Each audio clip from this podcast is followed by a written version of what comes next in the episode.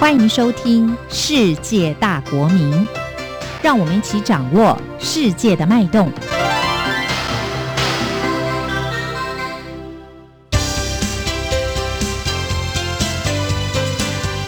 公民新世界。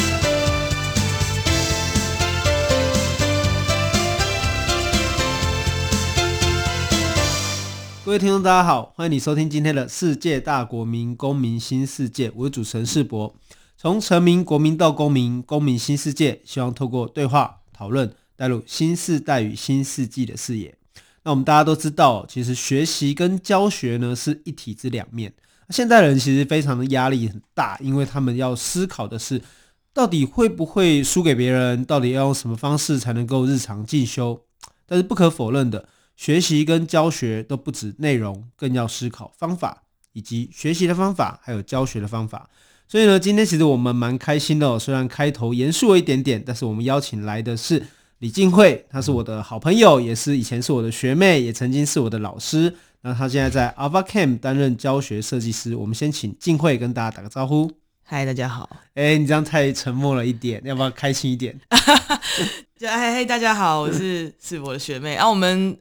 应该是在大学的时候认识的。对，你为什么说我是你的老师？哦，因为我以前曾经那个英文快要过不了的时候，有请他帮我抢救一下，补救教学这样子，所以我们也是那个一日为师，终身为师这样，非常的尊敬他这样子。OK，其实静慧，我们今天想要聊一下，就是关于教学设计的新的思考。嗯，那我相信，其实每一个人在这个从小到大的学习过程中，哦，都可能有一些突破，也有一些瓶颈。那个想要请你先跟大家聊一下，就是跟你介绍一下你自己，然后以及就是说，诶，在学习过程中，你觉得你曾经面对的瓶颈是什么？因为其实如果算下来，你应该算蛮顺利的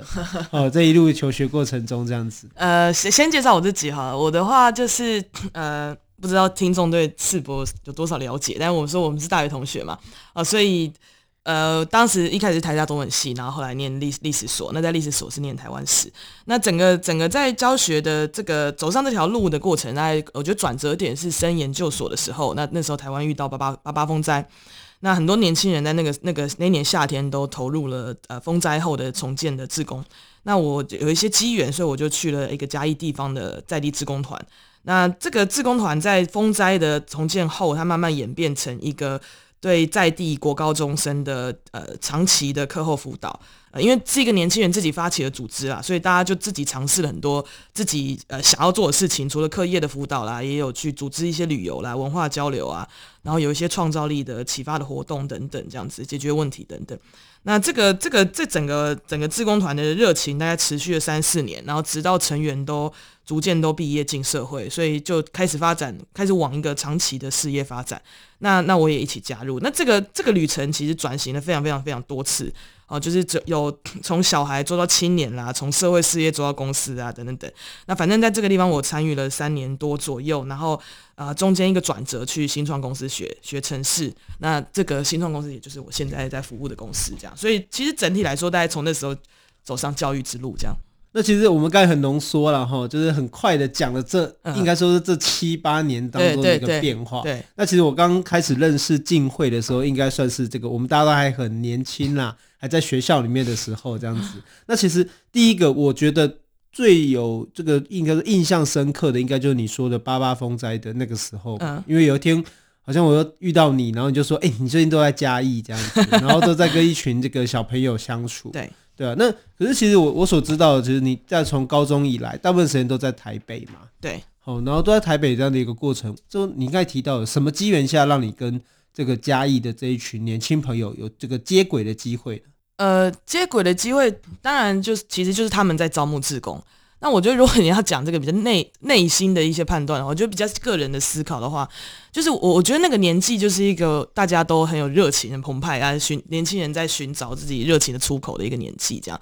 所以我觉得，然后加上那时候我们应该是社会运动也慢慢的起来了，所以那那时候我觉得就很有一种，我到底要去什么样的地方做什么样的事情才能够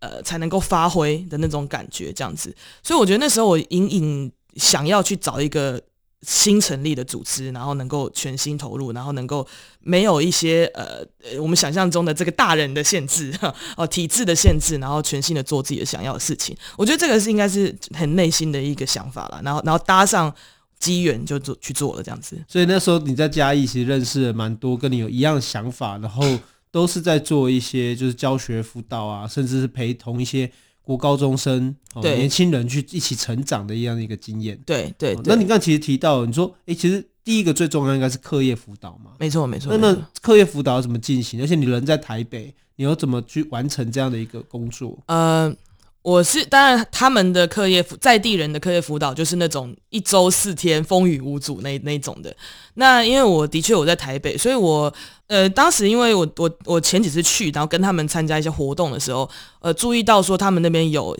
几个同学是要升高呃高三，然后要考大学的。那那当时其实我自己累积了大概四五年的家教的经验，这样，所以那时候我有点注意到说，在志工团那个组合里面。呃，我觉得大家教小朋友的话，就大学生教小朋友，大部分都信手拈来，可以 handle 了。但如果你说你要攻略这个高三升大学的话，其实还是有蛮多你要备课或什么的。所以我那时候有感觉，就是说他有这块需求，所以我那时候跟自工团的呃干部讨论，就是说我我可以负责这一块。所以，所以他比较是规划，例如说呃那时候研究所嘛，所以时间也好安排。所以我大概是四五六日在嘉义这样，然后小朋友就。那些几个都是住校生，因为他们是山上的原住民，所以他在平地住校，那就就给他们周末的服务，这样，嗯。那所以那时候你一个礼拜，就是我们为什么那时候很少见面？可能就是你一个礼拜有四天都在嘉义。哎、欸，对我那一个礼拜就是一二三四在台北上课，然后晚上去做那个有赚钱的家教。然后四五六日就去嘉义，然后做那个免费的家教这样子。所以我那时候其实戏称说你这个叫做劫富济贫啊。对对对，我觉得一二一到四的人在台北哈，在东区，然后陪着这个同学们吃那个披萨，然后那个就是上课，对，然后还有薪水，对。但是那个四五六日就要赶夜车，然后到嘉义。我家的学生还会吃醋，因为他们有的时候周末想要加课，我就跟他说：“哦，周末我去去嘉嘉义上课。”他们就说：“他们给你多少钱？为什么？为什么你要去？”对，他们会他们会觉得说：“哎、欸，为什么你四五六日会去自己花钱，然后自己坐车？”然后到这么远的乡下，哦，这个加引号就是乡那个嘉义，然后帮他们上一个没有钱赚的课程，这样子。对，当然我没有引导小朋友去思考太多这种深层的事情，但是但但是他们很不理解，说为什么会这样子。是，所以那个时候其实你刚有提到，就是说这对你来说也是一个不同的文化冲击嘛，因为你就等于是。呃，双城记、双乡记这样子，你同时在两个地方就进行不同的教学工作。对，那一边可能是这个，就是哎，家境相对的比较不用负没有负担，嗯，然后可以去思考升学，或者是甚至是他只是需要人家陪伴他读书。嗯，那另外一边可能是因为八八风灾有一些哦，就是直接的影响。嗯，然后这些同学们可能要去思考如何挤进。这个升学之路的窄门，嗯，你可以跟我们提一下，就是说那个时候其实一个礼拜，而且是每一个礼拜都有这样的往返跟折返的过程中，你自己觉得第一线或最直接的感受会是什么？其实我觉得都很专心的在想，就具体要做的事情，嗯嗯，对，就是就是例，我是说很真的就是，例如说在烦恼呃英文作文啊 要怎么教啊，那个这其实真的就是大。第一线几乎都在思考这种、这种、这种很具体的事情。那你有时候其实感受性反而会比较少，你可能面对就是一个一个问题要怎么解决。对，那当然会有一些时刻是很很个人、很个人的沉淀的那那种的，可是有点想不起来。因为是个理性的人。对对对，我我觉得就是学生，我觉得那个对学生的话，我觉得他们对我我我就比较像是他解决要解决的问题，要一个客户这样什么的，要有一些目标。呃，要要要冲刺这样，我有帮他们定，就是我想象中，应该说我那时候研究了很多那个大大学落点，因为就我希望他们可以上到某一个 level。以前的大学，虽然说他们成绩很差，可是我觉得就算是私立大学，我也希望他们尽量的进入到某一个呃大大学这样子。所以我觉得分数的压力非常非常大。我几乎我自己做了一个 Excel 系统，一直在算他们的分数到底要从哪里来。所以我觉得，呃，所以我觉得你你可以说，当时感受最深的就是业绩压力啦，业绩压力，自己给自己的业绩压力。对对对对对，对。那那家教学生也需要这样子计算吗？家教学生不会不需要，完全没有。家教学生就是他给我，例如说呃七百块九百块，那我有把这个价值 deliver 出去，就两不相欠了。我觉得心情很不一样。哦，所以你意思是说那个时候的？同一个礼拜的时间，你会在两种不同的心境中度过这样子。那可能在台北的家教是，虽然经济上有就是足够的收入，对你当然也有负责你的这个就是表现，对，让学生吸收到足够的知识。对，可是对你而言，你不需要为他们的人生负责。对我，我应该 讲的太太太这个，呃，我后来把所有的家教都调整成那种三年级的，呃，高国三升高中。高三升大学，反正不管是哪一种，都是属于这种考试冲刺的，呃的的的家教或者服务这样。对，那我觉得家教比较，呃，我我觉得家教的东的人的话，可能身边都已经有很多父母啊什么啊，或者他们他们自己可能都已经想得蛮清楚。那他的他的努力也大概就是整个经济条件比较好，然后设定条件比较好，他可能他本来就可以上某个 level 以上的大学，所以只是在这个大学的科系里面去冲刺这样子。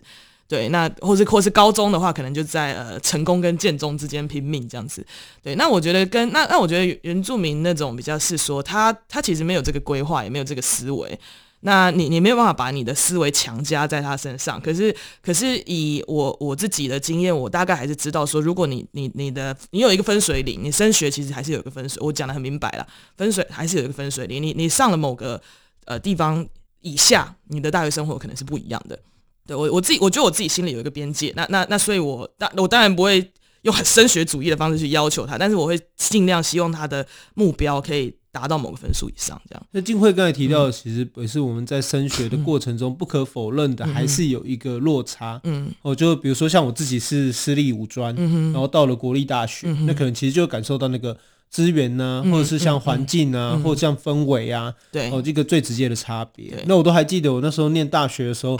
最有印象的就是，哎、欸，有一句话我都再也没有听过了。哦，以前我们专科的时候最常听到的就是，今天晚上要干嘛？好无聊，啊，你就再也不无聊了。然 后后来发现，哎、欸，但是真的大家都不无聊，为什么？因为不一定在读书，可是大家都在做自己的事情。好像、嗯、我可能可能也跟你聊过吧，我学长在卖手表，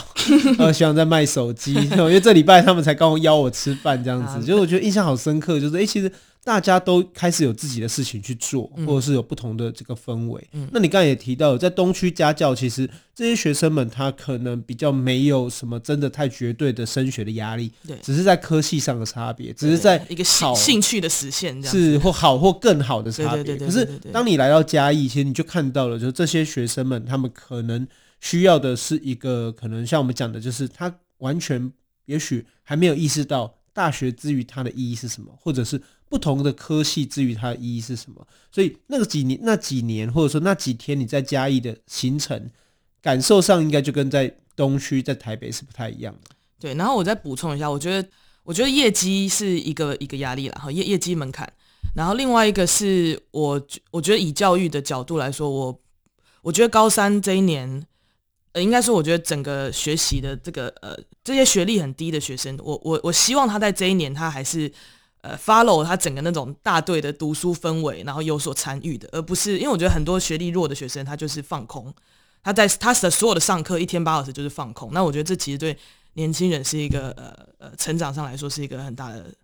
就不好这样子。所以我我希望说，呃，尽可能还是创造出一种学习的感觉，帮他设定合理的目标，让他去成长这样。所以等于是说那一阵子你就包括了帮助这一群年轻人。嗯规划一个学习的可能性，对对，但是同时也帮特定需要升学的，然后是高三或者是要哦，就是考大学的这些人，拟定一个比较 close 的工作计划。对对对对对，那当然，这个工作计划希望可以慢慢逼近到我觉得某一个升学线以上这样子。但是我觉得这边要跟大家注明的是，而这些计划其实某种程度是你给自己的责任嘛。啊，对对对对对对对，对啦，是一些有自己的想法啦，就是就是我觉得当时因为做课业辅导嘛，所以我觉得一开我当然本来本来都是属于那种呃学历比较厉害呃就会读书的这个族群这样子，所以我觉得呃 第一次接触到这种呃完全不会读书的族群，我心里是蛮震撼的啦。哦，就是说我我那个震撼不是说学历弱，而是震撼说哇，所以他们真的上课都在发呆，然后一天有那么多的时间都在发呆。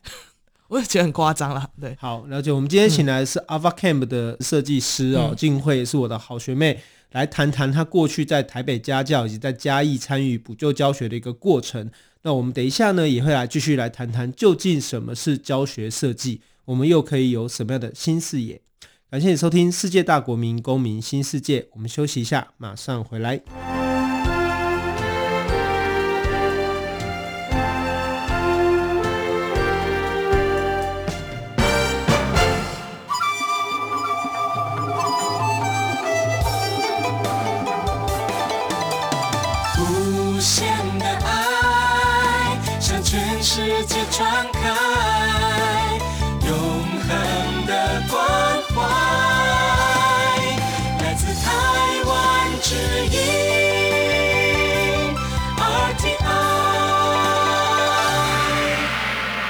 位听众，大家好，欢迎你回到世界大国民公民新世界。我们这一集邀请的是李静慧 Ava Camp 教学设计师来跟我们谈谈教学与学习哦。那刚刚静慧，我们其实聊到了嘉义跟台北经验的比较嘛，嗯嗯嗯，因为其实我们认识那么久了，嗯、但是这是一个很重要的转折，因为有一天我忽然发现了你在做一个。线上软体学习课程这样子，然后可是我对你的印象就是说，哎、欸，那时候不是还在嘉义，哦，还在台北，对，那要不要跟我们谈谈？就是说，其实你没有软体城市的背景啦，嗯，哦，那可是现在却从事线上软体的学习课程。为什么你的人生会有这么大的一个这个发夹弯的转变呢？那个我们很久没联络，大家就会觉得转变嘛。但我自己看的话，大家如果要延续刚刚的那个经验的话，就是说刚刚讲到我们就是一群年轻人，然后自己自己摸呃摸索，然后自工团，然后社会企业，然后公司这样子。那那后来当然也也有一些呃企业界的 mentor 在在带我们做这样。那那边那边转折很多啦。那那你说跨到软体业的话，我觉得是一个呃软体教学后，我觉得是一个转折是。就我觉得当时的做法就很像 N NGO 那种感觉，就是就是有有的时候我就会觉得说，相当于说我们有一段时间业绩成长，我们有两两百两百多个学生，然后我们每天要收光是收发学生的作业哈，整个就会耗损很多很多时间在上面。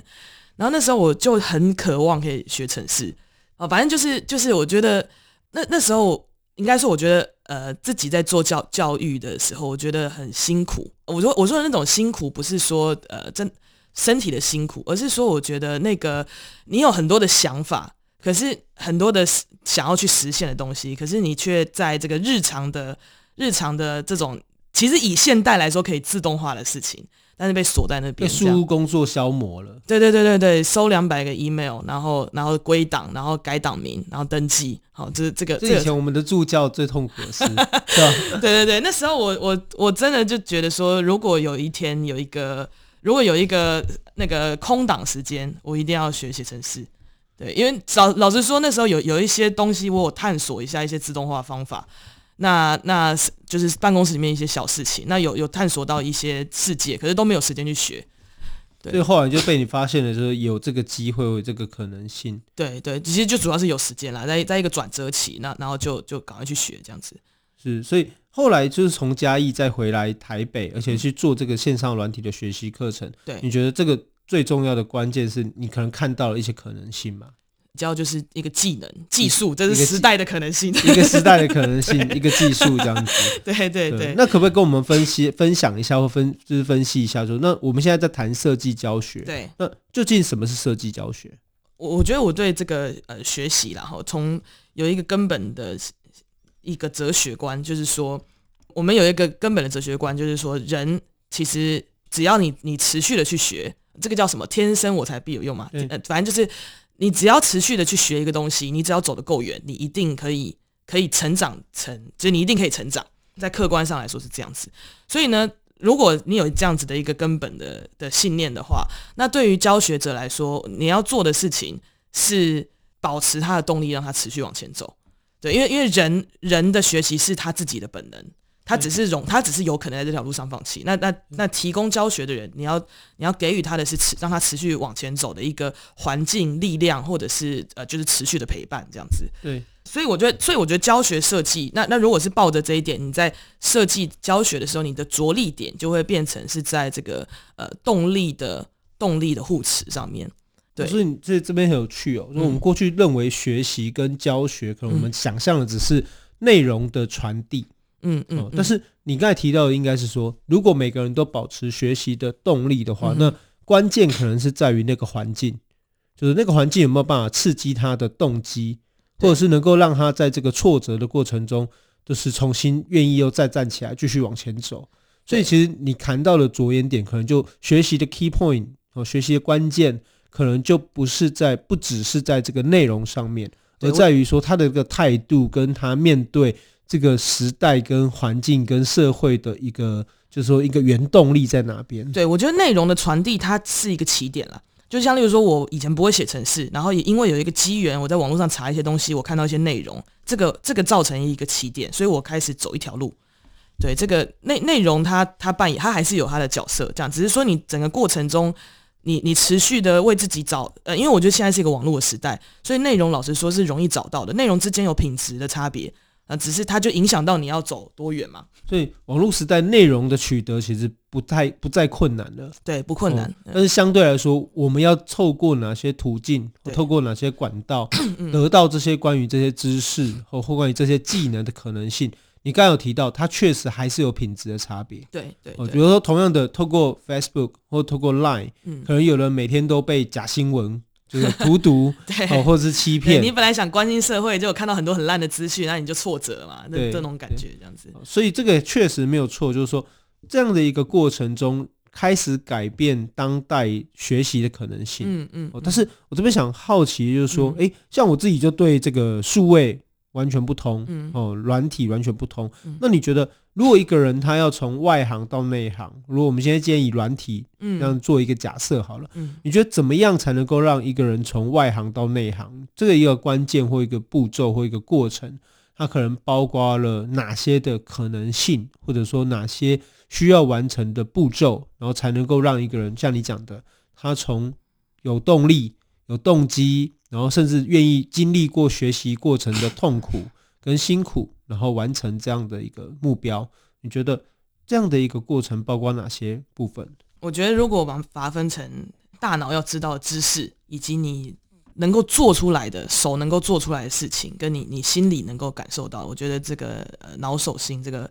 用我用一个经典的分类法这样子的话，那 那我觉得知识上你当然还是要累累积够多的词汇量什么什么的嘛，啊，就是这个知识量还是要累。如果说内行的，你还是要累积到一个内行标准的的知识量。那相对来说，这个知识是最容易取得的，内内容是最容易取得的。那那我觉得手做的事情，也就是说做一件事情的法门啦，就像你你看师傅盖房子，你要在旁边看。你才看得出来它先后顺序，每一个环节要拿什么工具，用什么材料这样子。那我觉得软体业，软体也是一种工程嘛，所以它也是属于这种，你要你要跟着做一些东西，然后感受一下那个步骤、工具诀窍，所以有手做的事情。那再来，我觉得呃产业面的话，其实有一些东西是是呃心态。其实我觉得心不是指心态，心态心有的时候可能是指价值。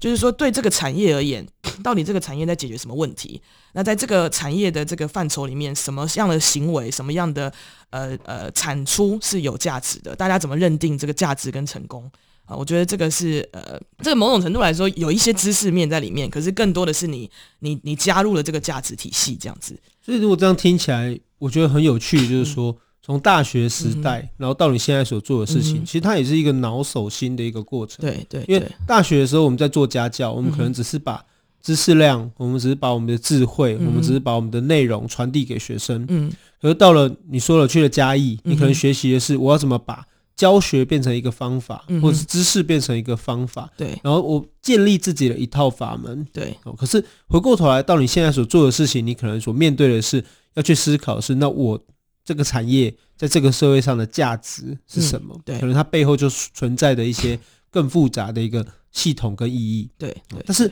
这里可能要问一下，就是说，我们可能过去会问到遇到一个问题。我要念什么科系？我要读什么学校？嗯、其实往往都会跟职涯产生连结。对，好像说阿里塔克科系没路用，就是你读这个科系没有用哦，你读这个科系没有去处。嗯、哦，可是我们怎么去看呢？就是说，学习人才培育以后，究竟它是不是一个跟职涯必然的连结？或者说，到底我们学习的这个，好像在从事这样的一个软体教学，我们有需要为别人的职涯或生涯做一些负责吗？或连结吗？你觉得你会怎么来看你现在所做的这一件事情？呃，因为如果讲软体教学，其实它整个偏向这个成人教育嘛，就大概学习的年纪可能是呃二十五、三十五这个区间这样子。所以我我认为这个时候以以产业以我们我们毕竟还是一个商业组织来说的话，我们是必然要去要去帮他们去去提供一些职涯连接的管道或者是训练，因因为这个就是他们来学这个的的理由嘛。那我觉得回到刚刚讲的比较理理念的呃思想类的话，就是说，嗯，其实你你你你的，我觉得人到了一个年纪，就小时候你可能真的是为了别人的期待而学啦，但但是你过了一个年纪之后，其实很多时候你你真的是在呃寻找一个讲的比较高尚一点的话，就是寻找一个自己有价值的，怎么去发挥自己的价值。其实大大家整体来说在探索这条路嘛，对吧？不管是你要转职，或是你想要。去一个呃号称比较高薪的工作的话，你的其实都是在寻找一个一个更高的价值，这样。所以我觉得职涯这个连接是必须的，因为如果你学了很多知识，却没有一个场域可以让你创造价值的话，其实这这件事情没有落点啊。嗯，哎，我觉得这样子来看呢，应该说，也许在某一个阶段以前，大家是被迫学习，哦，但是到了一个另外一个阶段，也许是可能大学时期或研究所时期，你可能就进入到你喜欢什么，所以你去学习它。对，哦，但是很多人他在学习喜欢的事情的过程中，他可能忽略了，那么这些知识要运用在哪些层面上面？对，哦，所以等到他毕业以后，他进入到社会里面，他重新又去思考下一个层层次或下一个程度的学习阶段的时候，他可能就得必须面对到把喜欢的。跟他运用的东西做一一定程度的结合，对，其实就是你你从自己出发，你有自己喜欢的，但你也要适时的从外面回来看这个外面需要的，这个内外的统合要一直交流，他才能让慢慢找到一个平衡。嗯、对，所以其实也就是说，很多人可能会误会说，诶，为什么这些人到了他。这个长大以后才特别喜欢学习，嗯、或者是长大以后才要去做所谓的补救教学，哦，或者是说再去职涯上做一些新的这个进修，但是他可能就忘记说，这些人因为他开始知道自己为什么在这里，而自己为什么要学习这些东西，对，而这可能是他过去在教学或者在教育场域里面比较缺乏的，对，因为没有人告诉他说，哦，原来这些。这个课程未来跟你的生涯、跟你的职涯上可能有一些连接，嗯嗯嗯，所以其实这也可以看出说，诶，每一个人在每一个不同的时期，在教学设计上可能有一些不同的调整。对，但是这边想要问你的就是说，那你怎么来看？你教过高中生，你也教过大学生，你现在面对的是一群就是成年人的教育的阶段，你会怎么来看成功教学呢？就是我们可以定义。什么是好的教学吗？或是我们什么定义什么是成功的教学吗？你有什么看法？就是比较具体的成功的话，它就是目标啦。就是说，如果例如说教一个高中生，他要他要